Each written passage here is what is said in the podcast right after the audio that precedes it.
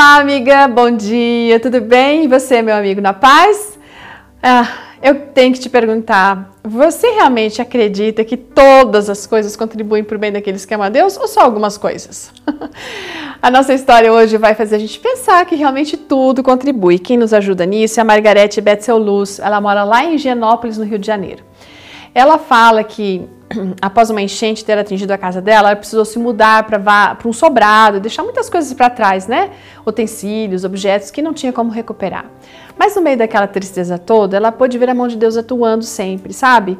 Livrou o filho dela da morte, que tinha apenas 3 anos de idade, salvou de uma forma miraculosa os eletrodomésticos que tinham ficado mergulhados na água, na lama, mas depois que foram secos e limpos, eles voltaram a funcionar, gente. Foram várias vezes em que ela percebeu como Deus amava e estava cuidando deles. Mas a, a, a, situação que ela vem relatando, que faz a gente pensar em relação a esse texto, é a que ela conta agora. Era outono, estava tava um clima assim meio é, incerto, né? E às vezes acontece isso de uma forma comum no outono.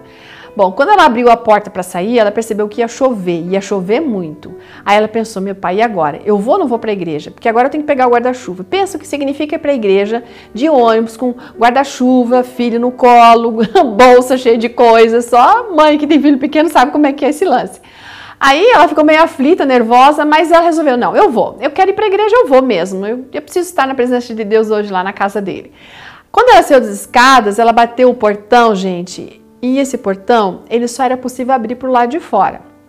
Aí, quando esse portão se fechou, ela percebeu que alguém ocioso, né, havia colocado massa de cimento na fechadura.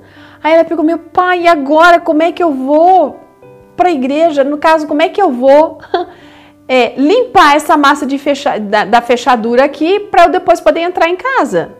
E ela ficou se questionando, meu Deus, por que isso? Ela ficou ali e tal. Não, mas eu vou para a igreja. E foi. Chegou lá meio aflita tal, mas o culto foi tão lindo, gente, foi tão maravilhoso, que ela saiu depois renovada e veio para casa.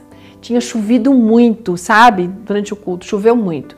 E quando ela chegou em casa, aí ela percebeu a providência de Deus em relação àquele temporal. Graças à chuva, que ela teve que buscar o guarda-chuva, na hora que ela volta, ela tinha no gancho o formato do guarda-chuva e aí ela conseguiu puxar a trava do portão que estava pelo lado de dentro, mesmo estando do lado de fora, ela estando do lado de fora. Assim a chuva e o guarda-chuva se, se transformaram numa bênção. E ela descobriu naquele dia que mesmo aparentemente aquelas coisas que parecem ruins, não, elas cooperam sim para o bem daqueles que amam a Deus. E a gente precisa aprender a confiar nessa promessa. Que, sabe, às vezes a gente enxerga as coisas de um jeito rápido e a gente não vê a coisa boa. A promessa está ali e essa promessa fala para a gente alguma coisa essencial. Que não é apenas uma coisinha aqui e ali que é para o nosso bem, não.